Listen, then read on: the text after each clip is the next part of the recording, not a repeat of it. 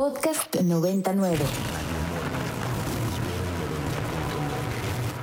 Radio Mórbido, Ibero 90.9. Hágase la oscuridad.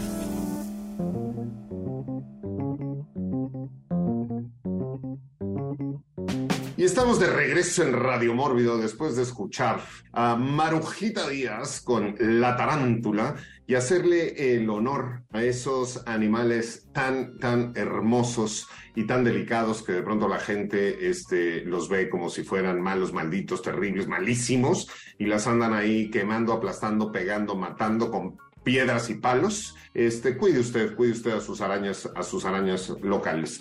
Muy bien, sigamos, sigamos hablando de mascotas y animales y a mí me gustaría abrir, abrir esta segunda parte del programa con una ronda donde hablemos sobre nuestra opinión personal sobre esto que a mí en particular me parece terrible, que es la humanización de los animales, ¿no? Que va desde ponerles botitas, ¿no? Ponerles botitas y zapatitos, este, moñitos, eh, vestiditos, eh, disfraces, hacerles fiestas de cumpleaños con pasteles con sus nombres. Es más, invitar a todos sus amigos perritos este, a sus fiestas eh, de cumpleaños, ¿no? Y hacerles todo, todo un evento y hasta ponerles globos y cosas y cantarles las mañanitas, ¿no? Llevarlos en carriolas, en bolsas, en bolsitas, etcétera, etcétera, etcétera. Entonces, sus, sus peores recuerdos o ejemplos de humanización este, animal y también su opinión a partir de eh, esto que vemos que está sucediendo todos, todos los días. Y empecemos con Bren, Bren Moller. Híjole, eh, para mí lo peor es ver un animal en una carriola.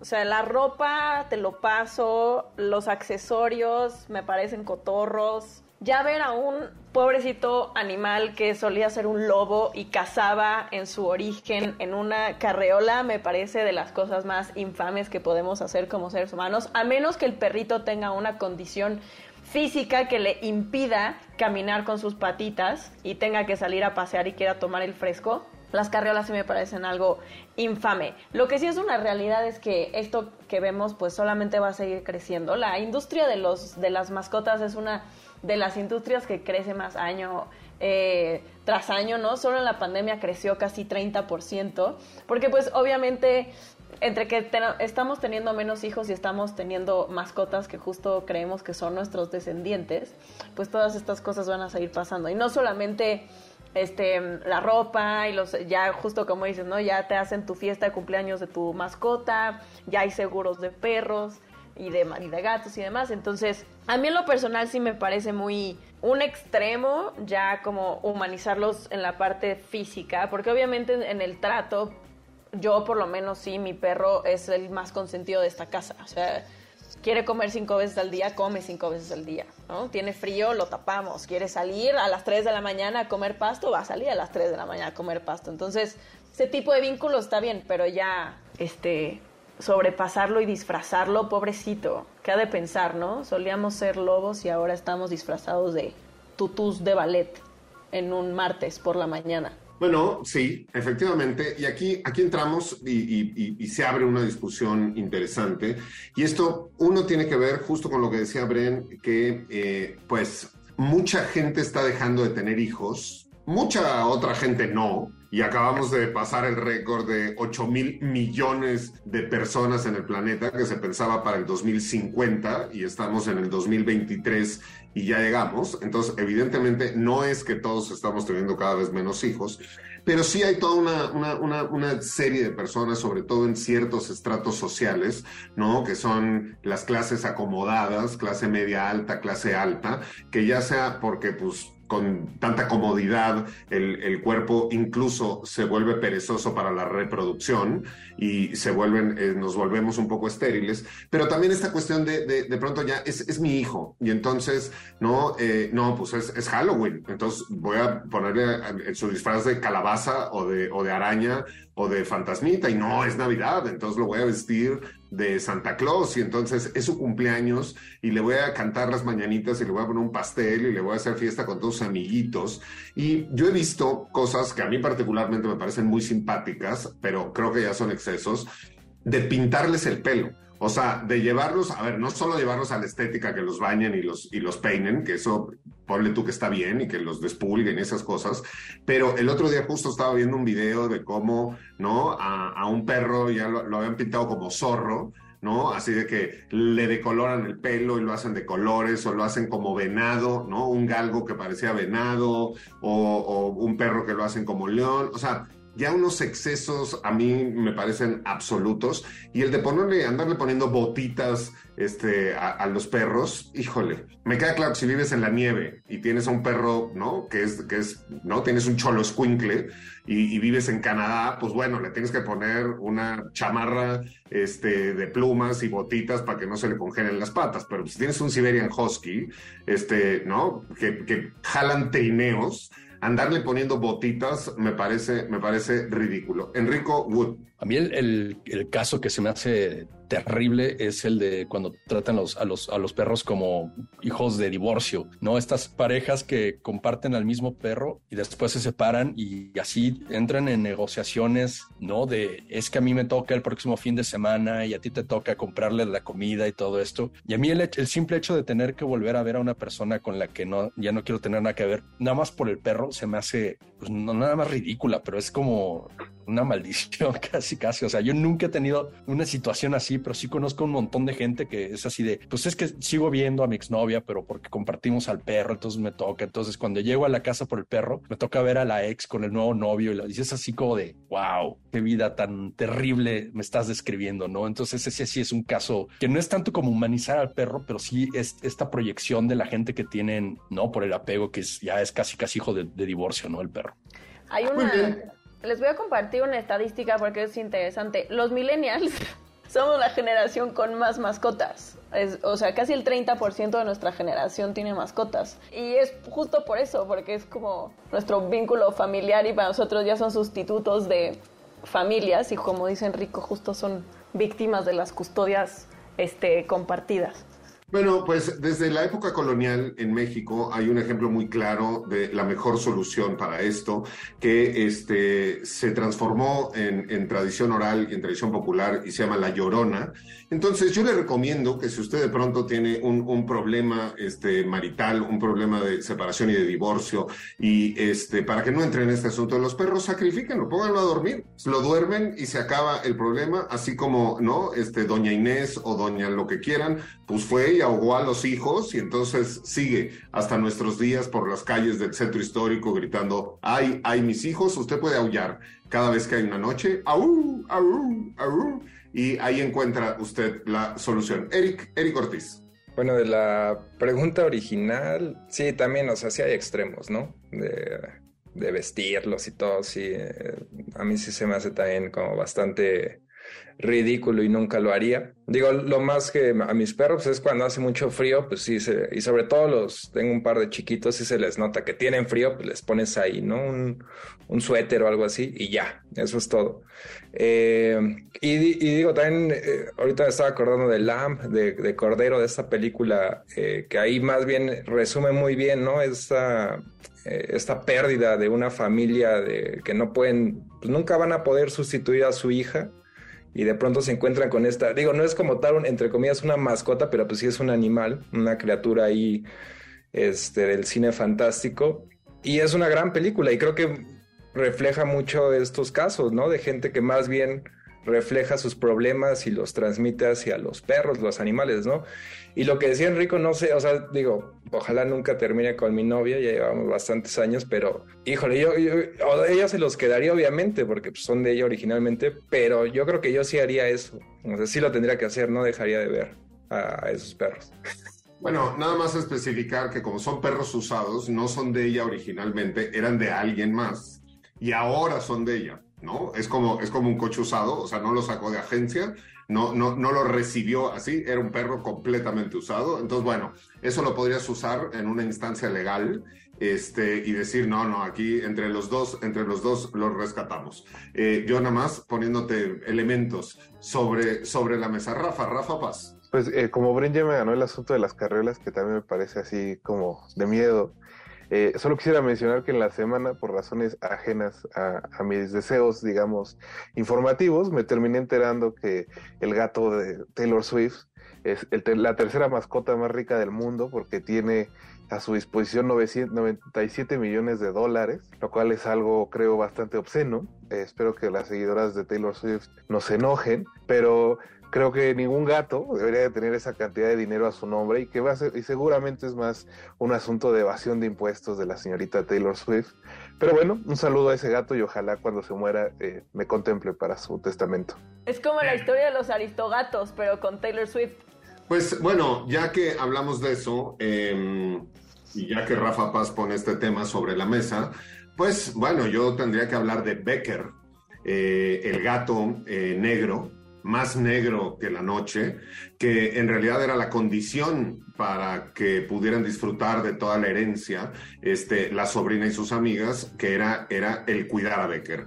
Y cuando descuidan a Becker y lo matan por culpa de un pajarrito amarillo ahí, este, completamente inmundo e inservible, pues es que se desata toda la maldición en esta gran, gran película de Carlos Enrique Taboada, Más Negro que la Noche, y me refiero a la original, la otra no existe, olvídenla, borren el DSP y que pida perdón en una plaza pública mientras lo azotan al que, al que dirigió este, el remake. Y ya que hablamos de cine mexicano, pues yo también tendría que hablar de pues, una de las dos mascotas, una de esas entrañables, Chabela, ¿no? Que era la culebra que se le escapaba todo el tiempo a la tucita este, en Los Tres García, esta niña este, que tenía pues, a, una, a una araña y a una culebra este, de mascotas, hija de uno de los tres Pedros Infante, ¿no? De el, el, más recio, el, más salvaje, y pues que el tío cura siempre iba a verla, y entonces la tucita le sacaba la chabela y a todas sus, a todas sus mascotas, mascotas terribles. Está usted en Radio Mórbido, eh, escuchando nuestro programa especial sobre mascotas. Estábamos hablando de toda esta cuestión de la humanización de eh, las mascotas, lo terrible que de pronto es la separación este, de los humanos y lo terrible que se vuelve la custodia compartida, pero también, y lo podemos hablar este, regresando, lo terrible que es, ya que son miembros de nuestra familia, la pérdida, la pérdida de una de las mascotas, los cementerios de mascotas, los crematorios de mascotas y todo lo que, y todo lo que hay, y pues ¿Por qué no también hablaremos de lo que somos capaces los humanos de hacer porque nuestra mascota regrese? Y diciendo esto, pues no podríamos escuchar otra canción más que a The Ramones con Pet Cemetery y regresamos con todos ustedes aquí a Radio Mórbido.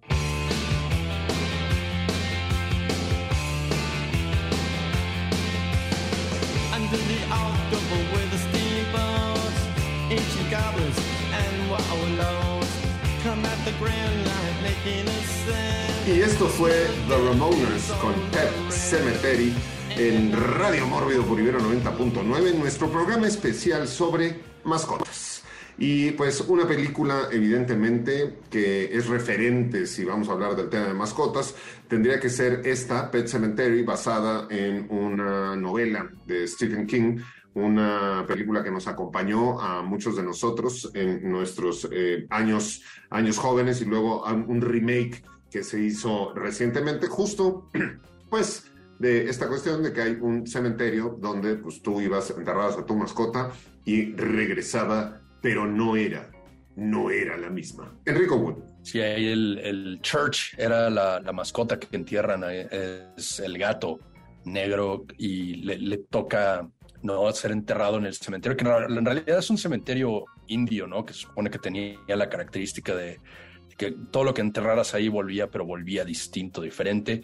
Y en la película original, ¿no? La de los ochentas, este, era el hijo, era, era, el hijo pequeño el, el, que muere atropellado y dicen, bueno, si funciona con el gato, pues supongo que funcionará con el, con el niño.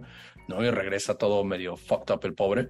Y este, y en el remake reciente que, este, que se hizo, creo que fue en 2019, eh, hacen ahí un switcheroo y le toca a la hija mayor eh, ser la, la, atropellada y a quien meten en el cementerio.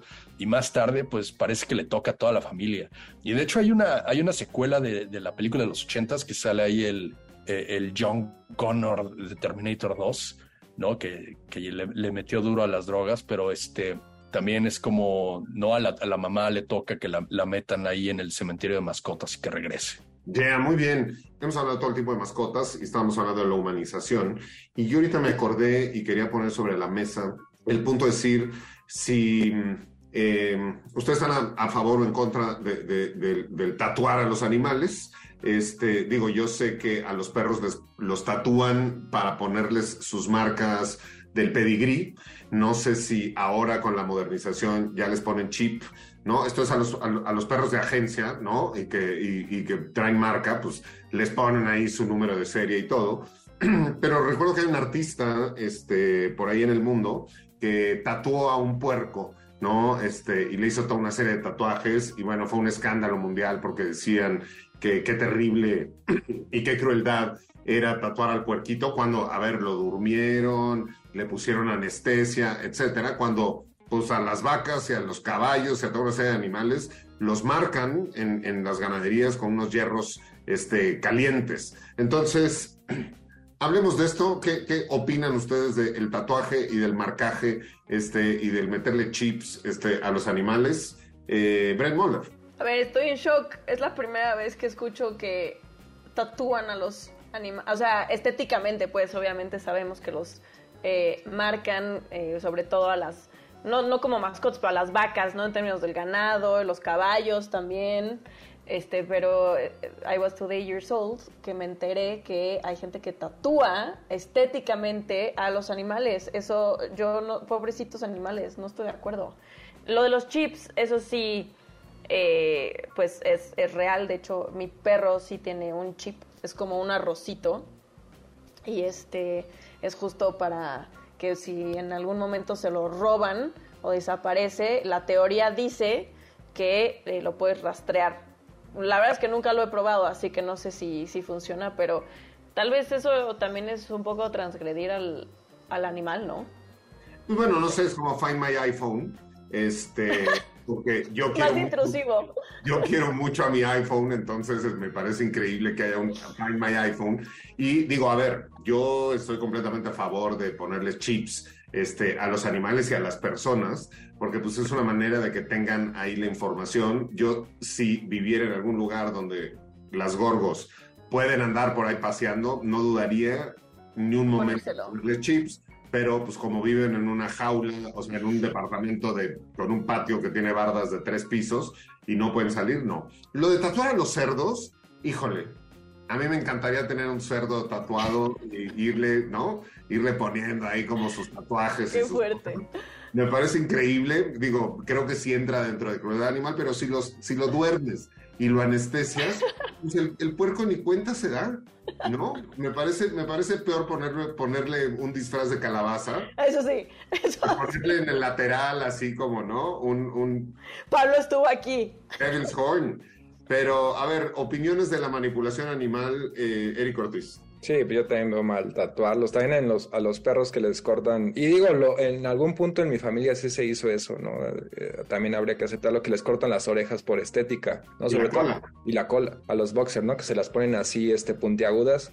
Yo vi como al, a un boxer cachorro así de, de mis abuelos igual, o sea, sí se tardan y se las ponen así como para que se les queden fijas un ratote y súper incómodo para el pobre perro, pero bueno, repito, y, y, de lo del cerdo y todo, pues también es esa hasta cierto punto como hipocresía, porque digo, puedo decir ahorita que me parece mal que tatúen a un puerco, pero estoy viendo la serie de, de Nicolas Winding Rev en Netflix, la nueva, la de eh, El vaquero de Copenhague, y se sabe y está publicado por Pete y todo que mataron a un cerdo. Y hay varias escenas así de, de, cerdos y todo, y que lo mataron así y que trataron de ocultar la información y todo. Entonces, bueno.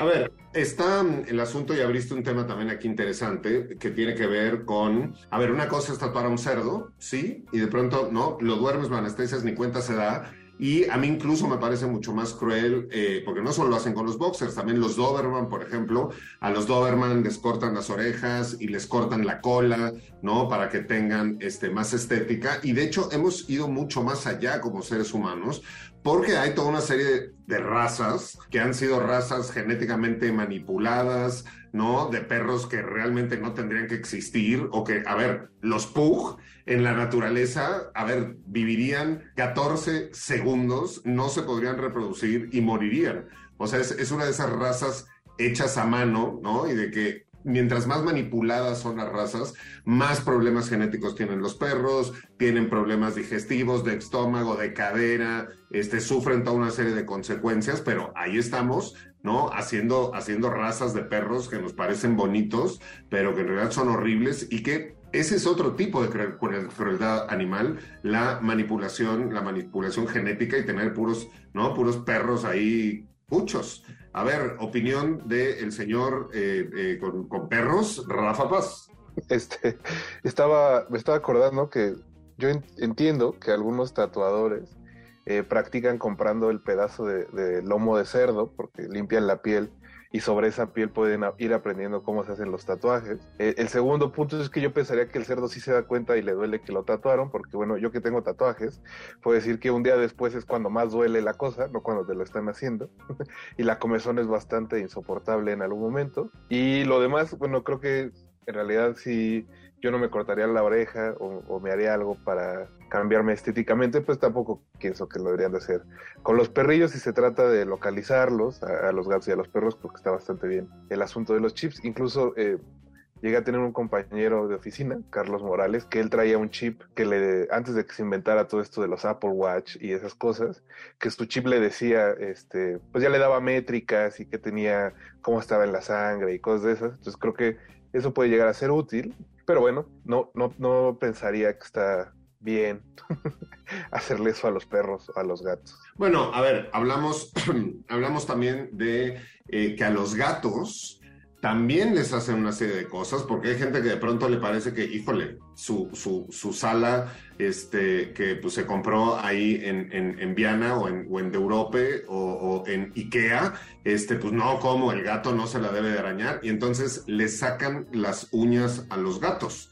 O sea, hay mucha gente que dice que ama a los animales y ama a sus gatos y que va a que el veterinario les haga una operación y les saquen todas las uñas a los gatos. Eso es muy común. Hay gente que le saca las uñas a los gatos. A mí me parece terrible. A ver, si tú prefieres tu sillón este, que a tu gato, pues no tengas gatos, ¿no? Yo en mi casa ni, lo regaño al gato, porque además pasan mucho más tiempo los gatos que yo en la casa. Entonces, estarlo regañando cada vez que araña un sillón, pues es más bien, pues no tengas gatos, ¿no? Este, entonces, en ese sentido, me parece que sí, que la manipulación a los animales, ¿no? Es una cosa cruel. Sin embargo, pues ayer comimos hamburguesas y pues la manipulación de esa vaca desde que nació feliz, vaquita, bebé, este, y le quitaron de su mamá porque la leche de la vaquita bebé, pues no, esa es para leche Santa Clara y para hacer helados, quesos y todo lo que nosotros comemos, y pues luego la engordaron con pellets de maíz y pues luego no la trataron nada bien para que se volviera una hamburguesa deliciosa que me comí ayer. Entonces, pues también, ya tatuar a un puerco es lo de menos, ¿no? Y regresando a lo que dice Rafa Paz, de a mí no me gustaría, yo no me cortaría una oreja, no quisiera que se lo hicieran a mi perro, pues ese tren de pensamiento nos llevaría a que, pues, de Alien Project, que es un ser humano que ya se cortó las orejas, se cortó la nariz, se tatuó los ojos, se cortó dos dedos para nada más tener tres, pues él sentiría que pues si él se hace todo eso, pues también puede tener un choloscuincle mutante, ¿no? Y hacerle todas esas modificaciones. Los seres humanos somos de lo peorcito, ¿no? Este, eh, pero pues somos lo que somos y aquí estamos compartiendo con usted en Ibero 90.9. A mí en particular me parece que los gatos son una maravilla, no por nada los egipcios este, los consideraban dioses y creo que además todos los seres humanos que eh, amamos y disfrutamos y tenemos gatos, muchos de nosotros tenemos la confusión, yo no, lo tengo claro, de que tal vez el que domesticó a el otro fue el gato a nosotros y nos engañó para que pues le demos comida y lo tengamos en un lugar calientito, pero él sabe que en el fondo él es el que manda. Y ya que pusimos una canción de perros, pues vámonos ahora a escuchar a The Cure con The Love Cats. Y regresamos con todos ustedes aquí a Radio Mórbido, especial de mascotas.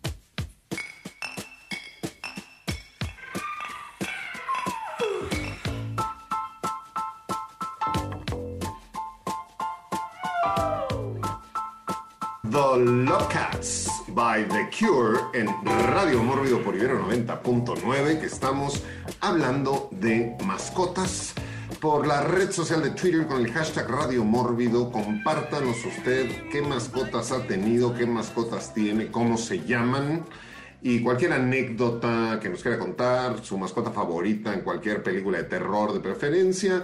Si su mascota favorito, su perro, es un Cocker Spaniel, no nos lo ponga. Y si su película favorita es La Dama y el Vagabundo, escríbale directo a Rafa Paz en sus redes sociales este, y comparta ese amor con él y excluyanos a todos nosotros. Sigamos, sigamos hablando y para no dejarlo hasta el final y que nos quede sin tiempo, hablemos de las mascotas virtuales, hablemos de las mascotas electrónicas, hablemos de las mascotas con circuititos y que pueden ir desde los Furbies, ¿no? Que además hemos tenido varias, varias películas interesantes de Furbies que se vuelven, que se vuelven locos, pero están por ahí los Furbies que pues les hablabas y parpadeaban y se movían y brincaban, este, o los Tamagotchis, que fue todo un momento y un furor el asunto del Tamagotchi, que lo tenías que cuidar y alimentar y, y, y apretarle cositas cada cierto tiempo o se te moría,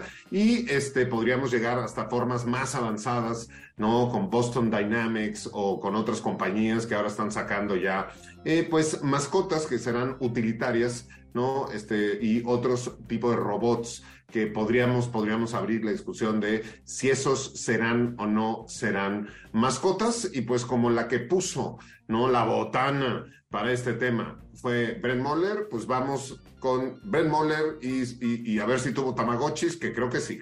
Obviamente, tuve Tamagotchis y tuve Furbies. Este, de hecho me compré un Tamagotchi hace poco, versión Star Wars, y entonces es un R2D2 que tienes que alimentar y mantener, el cual está increíble.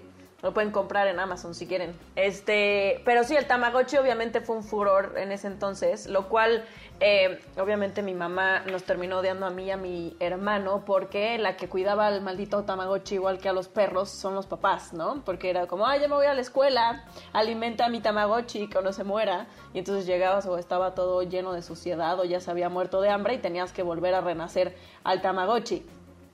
El Furby también era muy diabólico. La realidad es que esa cosa se despertaba cuando quería y luego era la mitad de la noche. Tenían un. Para los centennials que nos están escuchando, la tecnología antes funcionaba la mayoría con infrarrojos. Así nos pasábamos la música de celular a celular con un infrarrojo. Y los Furbies tenían un sensor infrarrojo que se activaba con el movimiento. Entonces yo no sé si habían espíritus en mi cuarto o qué, pero de pronto a medianoche el Furby decidía que tenía hambre y quería atención. Entonces terminé por eh, voltearlo hacia la pared para que ya no pasaran esas cosas paganas. Y eh, también no quería dejar de mencionar uno de Sony, que ha sido también un furor, eh, sobre todo en, en, Japón, que se llama Aibo, que es un perrito electrónico. Es, un, es un robot perrito que está powered por inteligencia artificial. Y entonces fue todo un fenómeno y ha sido un furor y eh, cuesta muchísimo dinero, pero una sociedad como la japonesa pues hace todo el sentido que eh, les vendan un robot perrito. Bueno, yo este, tengo que decir que nunca tuve un Tamagotchi que me perteneciera, pero sí conocía gente y mi hermana tuvo un Tamagotchi que yo se lo escondía y se lo devolvía hasta que hubiera muerto. Entonces, cada vez que ella este, estaba ahí, se descuidaba, yo secuestraba al Tamagotchi, lo dejaba morir y le regresaba el cadáver para que ella lo resucitara y siempre me recordó a Pet Cemetery, esta cuestión de que revivías este, a tu mascota. Y también me acuerdo que en la escuela era un punto de denunciar a la gente con tamagotchis para que se los, que estaban en el salón y todo alimentándolos. Entonces yo denunciaba a la gente con tamagotchis para que la maestra se los quitara y se los devolviera hasta el día siguiente, que ya hubiera muerto.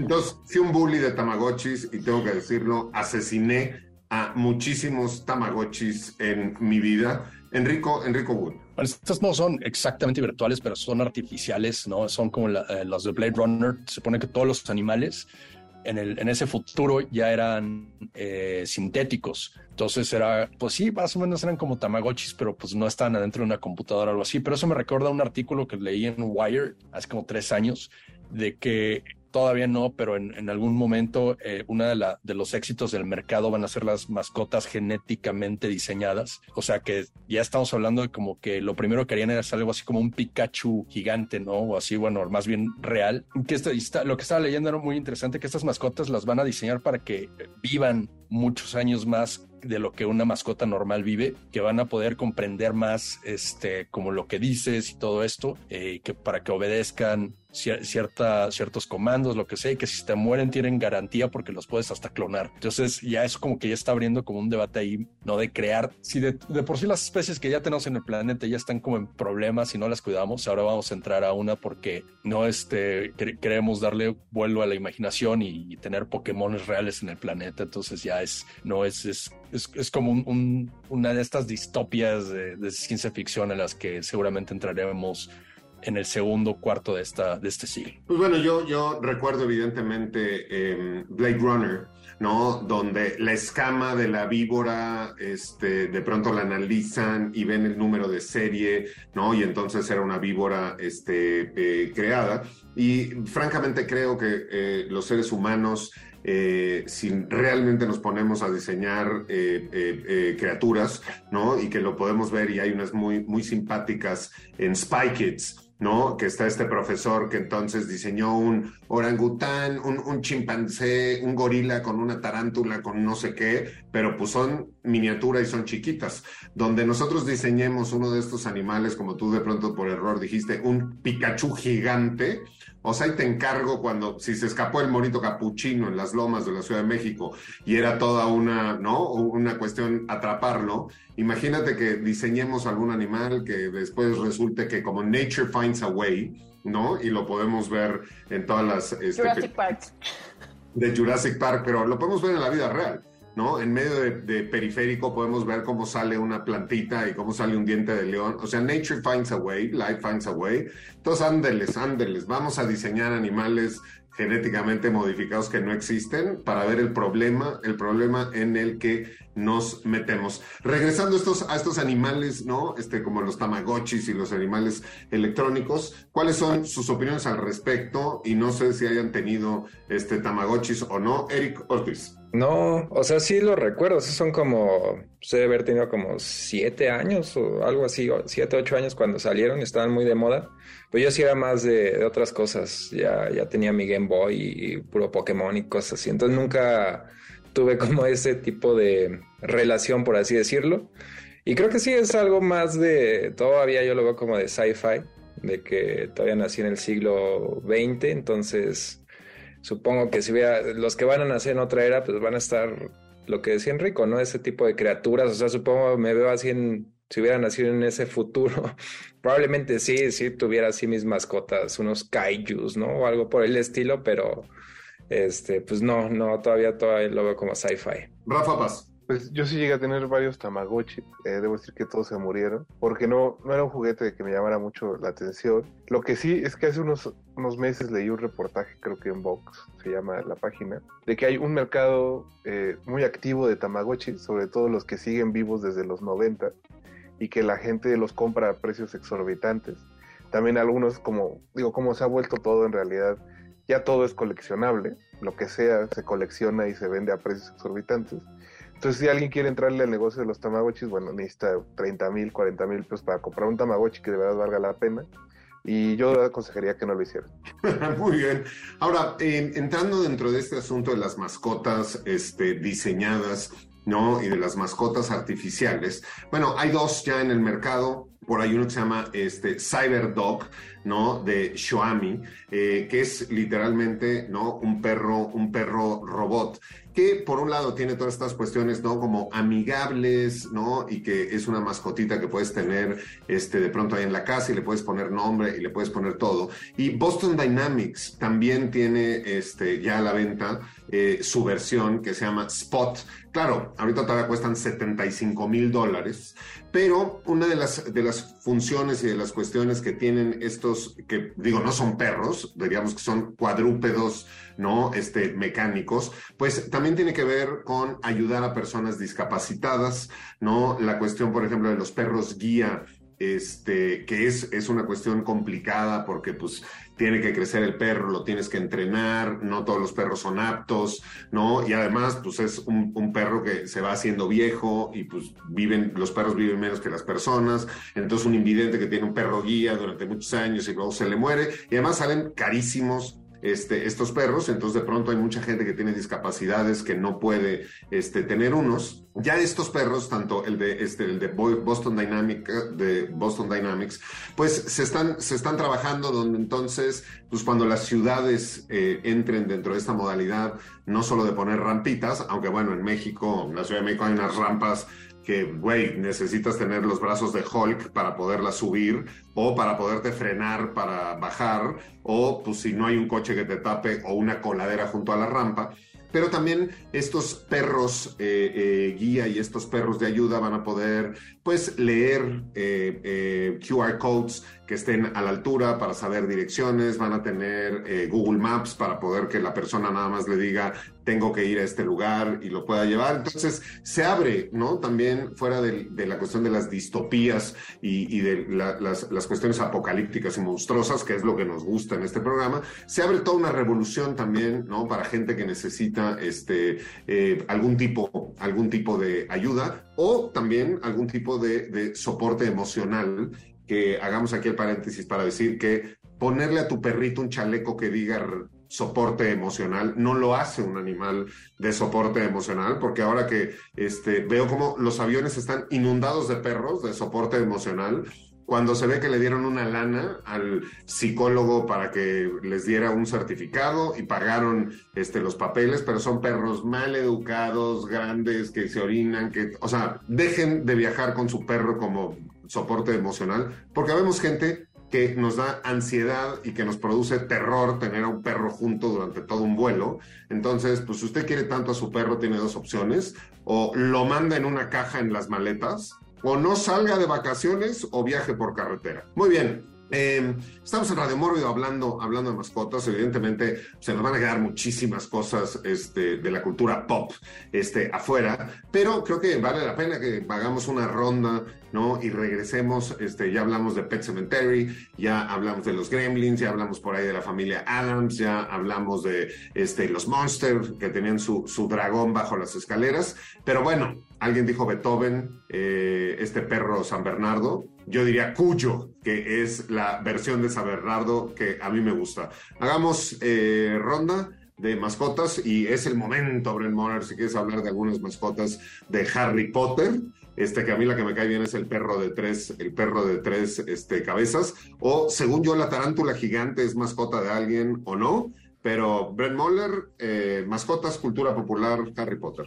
Justo, a ver, Hagrid es eh, como el personaje más excéntrico en términos de su elección de mascotas. A lo largo de los libros vemos que tiene una elección particular. Eh, Fang, su perro, es un perro que eh, es como un gran danés, un gran mastín creo que es, pero es súper cobarde. Efectivamente, en algún punto de la historia tiene una tarántula eh, gigante, tiene su perro de tres cabezas, tiene dragones, los hipogrifos, etcétera. Entonces, es como la persona más cercana a las bestias del el universo de Harry Potter y quien tiene a mascotas más excéntricas. Como les mencioné, obviamente cada uno de los alumnos tiene que ir a elegir a su mascota. La mayoría elige eh, lechuzas, que son quienes entregan el correo en eh, la escuela. Pero pues hay otro tipo de mascotas, ¿no? Ratas, gatos, eh, sapos, etcétera, etcétera. Y no quería dejar de mencionar un par que pusieron aquí en el chat justo. eh, mencionaron a Babe, el puerquito valiente. Que justo los puerquitos. los puerquitos. Si usted no está viendo esto en video, Pablo, Pablo Guisa acaba de darse una voltereta en su silla. Pero bueno, los puercos también son una elección de mascota muy particular de ciertas personas. Y hay una película que se llama Okja, que justamente habla de un cerdo que es genéticamente diseñado por una organización para alimentar a la población y hay una niña que rescata a Okja de ser eh, pues matado y hecho bistec en esta película de Okja, igual que Pig, el puerco de Nicolas Cage. Entonces, este, quizás estemos compitiendo ahí por ese leimómetro, pero estaba ahí la mención de nuestros eh, Morbid Army, entonces no, no podíamos ignorarla, ¿no? Bueno, es no, no. A ver, ni siquiera voy a repetir esa cosa. Que lo tatúen.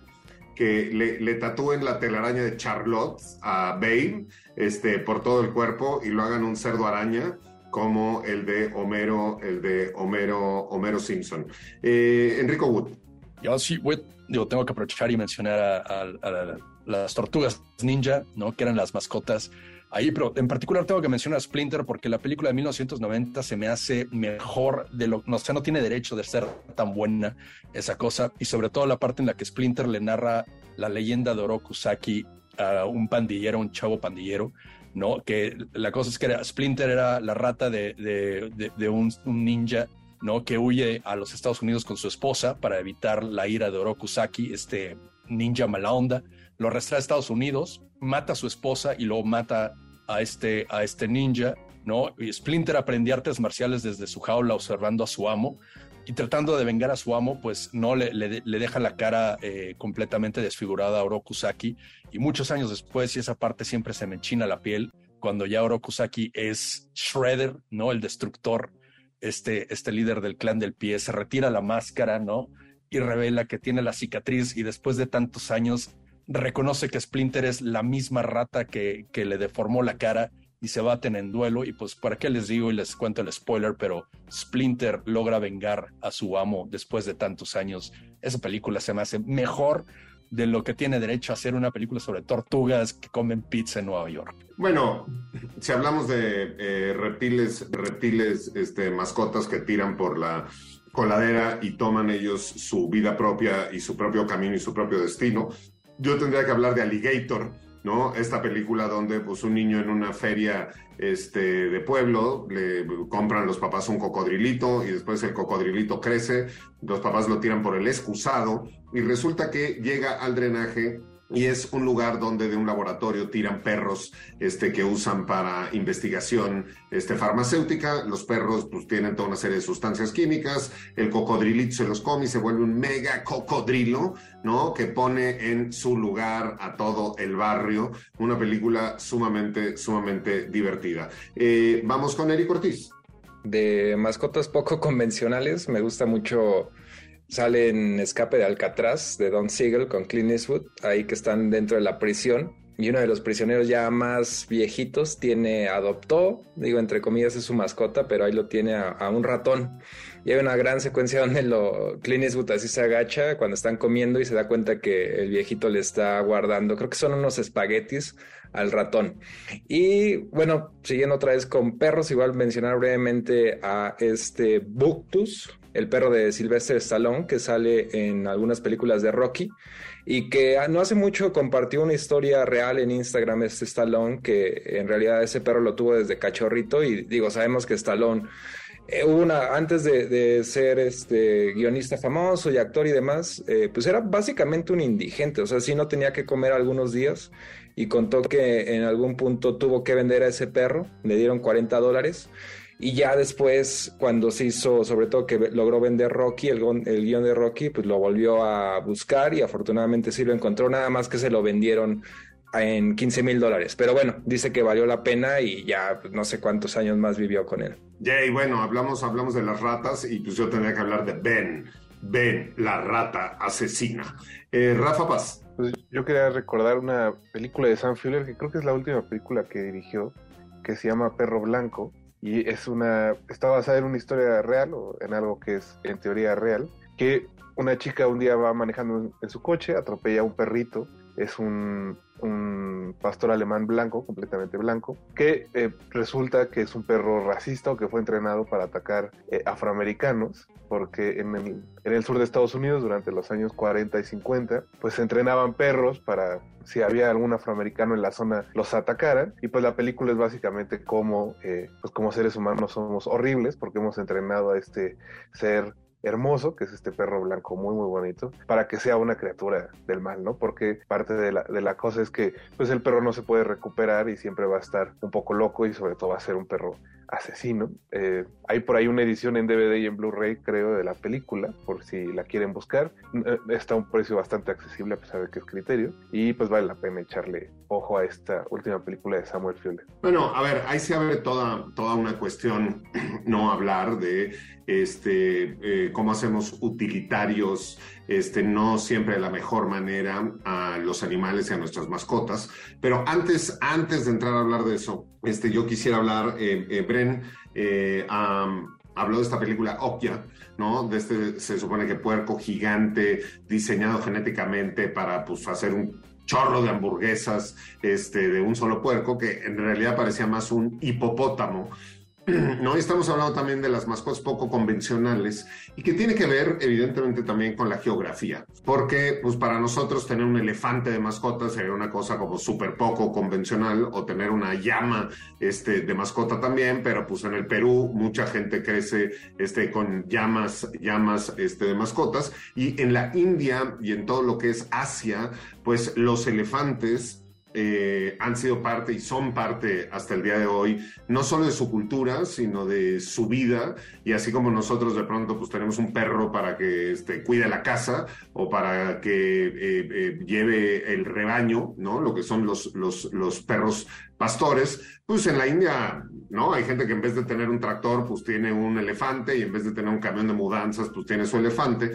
Pero de aquí viene también esta cuestión, por ejemplo, que hemos oído muchas veces del elefante blanco, ¿no? Y que tiene que ver con que en Siam eh, eh, el, el, elefante blanco era este, un animal muy, muy preciado. Los elefantes eran sagrados, pero el elefante blanco era intocable y no lo podías poner a trabajar, lo tenías que adorar, le tenías que hacer fiestas, lo tenías que bañar, le tenías que limpiar su colita, ¿no? Le tenías que pulir sus colmillos, etcétera, etcétera, etcétera. Y entonces los reyes, mientras más elefantes blancos tenían, pues más estatus tenían. Y esta cuestión que eh, pervive hasta nuestros días de eh, llamar a algo que nada más gasta dinero y no sirve para nada un elefante blanco, es porque pues el rey cuando pues, quería hacer mala onda, le regalaba a alguien, ¿no? O a sus enemigos, este, un elefante blanco, y pues como era sagrado, lo tenían que mantener, hacerle fiestas, este, tarara, y no lo podían poner a trabajar, entonces generalmente los mandaba a la quiebra. Entonces no quería dejar de mencionar también a esas, a esas mascotas poco convencionales que son pues los elefantes. Y bueno también está el asunto de toda la gente incluyendo a todos los narcos este en México no y toda esa narcocultura que hay en México incluyendo a los futbolistas del equipo que le gusta a, a Eric Ortiz que hacen fiestas infantiles este, apologías al narco, ¿no? Pues donde toda la gente que le gusta tener tigres y le gusta tener este tipo de gatotes, este, que es muy naco, pero pues podemos ver que eso existe. Vamos a hacer una última ronda mencionando cualquier cosa que no queremos que se nos escape o dejar de mencionar el día de hoy, así como quizá la mascota de su equipo favorito, Brent Moller. Eh, le voy a dejar esa a Eric. Yo quiero mencionar algunos literarios y también de caricaturas. Eh, bueno, dejamos fuera John Wick, pero toda la catástrofe de John Wick se detona precisamente por su Beagle, eh, lo cual es una tragedia. Eh, Wally tiene una mascota que es una cucaracha, haciéndole honor a que es la criatura que más aguanta en un mundo que está podrido y sin vida. También Yoshi de Mario Bros. es una de las mascotas más famosas del mundo de los videojuegos. Y Pikachu y todos los Pokémones también entrarían en la categoría de las mascotas. Y por último, eh, en el mundo literario, Toto de The Wizard of Oz, que pues también es parte de unas de las líneas más famosas del cine. Y Argos, que era el perro de Odiseo, que es como de las primeras referencias de que el perro es el mejor amigo del hombre, porque pues después de 20 años cuando regresa, Argos es el único que lo reconoce después de hacer su viaje. Enrico Wood. En la más reciente de Banshees of Inisherin, ahí con este Colin Farrell tiene un burrito y si han visto Hazard Baltasar saben que a los burritos en las películas les va en feria, entonces bueno, y creo aparte hay otra película que se llama Io, que también tiene un burrito, todavía no la veo, pero sospecho que también la voy a ir en feria al pobre burro porque así son. Eric Ortiz. Este, se me estaba. Eh, Workers, quería mencionar una película mexicana ahí medio olvidada de José Luis Valle, que tiene una gran premisa de esta, es una millonaria que le deja toda la herencia a su mascota, a su perra, y luego hay todos los que eran sus trabajadores, obviamente de una clase pues este más eh, con menos dinero y se empiezan ahí hay, hay, quienes planean quieren matar a la perra y todo. Entonces se arma ahí todo un relajo. Es, es bastante buena esa película. Eh, Rafa Paz. Es un documental muy lindo que se llama Gates of Heaven de Errol Morris, que es precisamente sobre un cementerio de mascotas. Estas no reviven, a diferencia de la película de terror, y que termina pues convertirse más allá de, de lo que de demostrar lo que significa cada mascota para nosotros, pues de lo trascendente que es también su muerte y de las necesidades de ahí, de estos rituales para despedirlos y pues eso creo que es una experiencia linda y se puede ver en, el, en internet, solo busquen Gates of Heaven y creo que no se van a arrepentir. Muy bien, perfecto, pues este fue nuestro radio mórbido de mascotas, habría nada más que mencionar de manera muy rápida y tangencial que también existe toda una cuestión que tiene que ver este, con mantener a tu mascota después de, de que murió disecada, hay un documental por ahí muy interesante que se está preparando, ¿no? Justo de un taxidermista que se dedica a disecar a las mascotas este, de las personas para que la puedas tener por ahí, por ahí en tu casa. Somos, somos los humanos criaturas, criaturas muy raras. Eh, terminamos este programa como siempre, ¿no? Con este rolononon, eh, que nos recuerda que pues, si usted tiene un águila de mascota o usted tiene una víbora de mascota, no las acerque nunca a un nopal y las deje sueltas. ¿Por qué? Porque puede pasar eso, eso que pasó en ese islote, en medio de ese lago, y que era, era la señal y era el símbolo para que ahí empezaran a construir la capital del imperio, la gran, la gran Tenochtitlán, desde donde siempre transmitimos este, este programa. Le agradecemos a toda la gente que nos acompañó, a toda la gente que nos escucha, a toda la gente que nos ve y a todo el equipo que hace posible Radio Mórbido. Vamos por un gran, gran 2023 y desde la gran Tenochtitlán, capital del imperio, como siempre, les decimos, ¡Viva México!